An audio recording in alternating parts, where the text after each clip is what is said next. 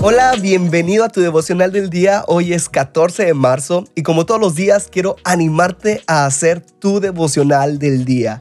En este podcast tenemos la meta de leer toda la Biblia en un año y para lograrlo hay que leer tres capítulos diarios. Hoy toca números 25, 26 y Juan 5 y de estos tres capítulos yo saco un pasaje central que es el que te quiero hablar el día de hoy y lo podemos encontrar en Juan 5:39 al 44 y dice así.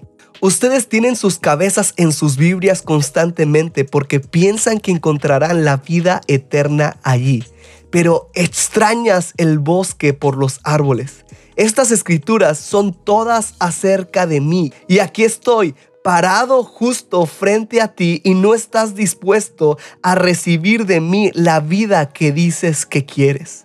No estoy interesado en la aprobación de la multitud. ¿Y sabes por qué? Porque te conozco a ti y a las multitudes. Sé que el amor, especialmente el amor de Dios, no está en vuestra agenda de trabajo. Vine con la autoridad de mi Padre y ustedes me despiden o me evitan. Si viniera otro actuando egreído, lo recibirías con los brazos abiertos. ¿Cómo esperas llegar a alguna parte con Dios cuando pasas todo tu tiempo compitiendo entre sí por una posición, clasificando a tus rivales e ignorando a Dios? Ayer estuvimos hablando que en Juan 4.1 los fariseos buscaban comparar a Jesús con Juan el Bautista. Y a raíz de esto Jesús se fue de ese lugar y tuvo un encuentro con la mujer samaritana.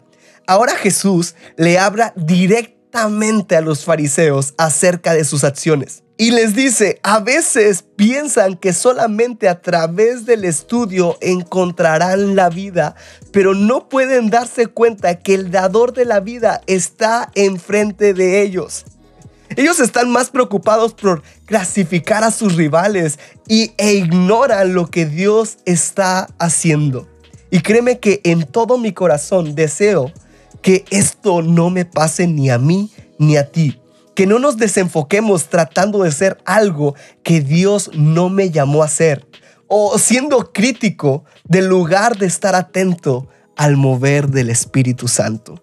Quiero que juntos meditemos en mi vida. ¿Estoy desplazando a Dios por otra cosa? Wow. Quiero animarte a hacer tu devocional del día.